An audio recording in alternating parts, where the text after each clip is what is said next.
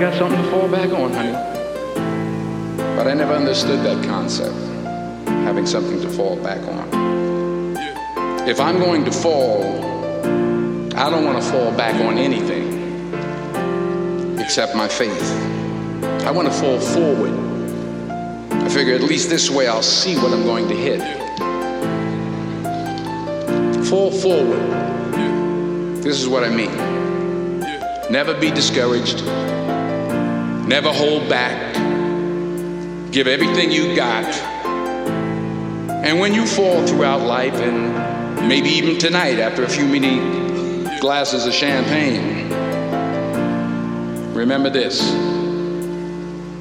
To get something you never had, you have to do something you never did.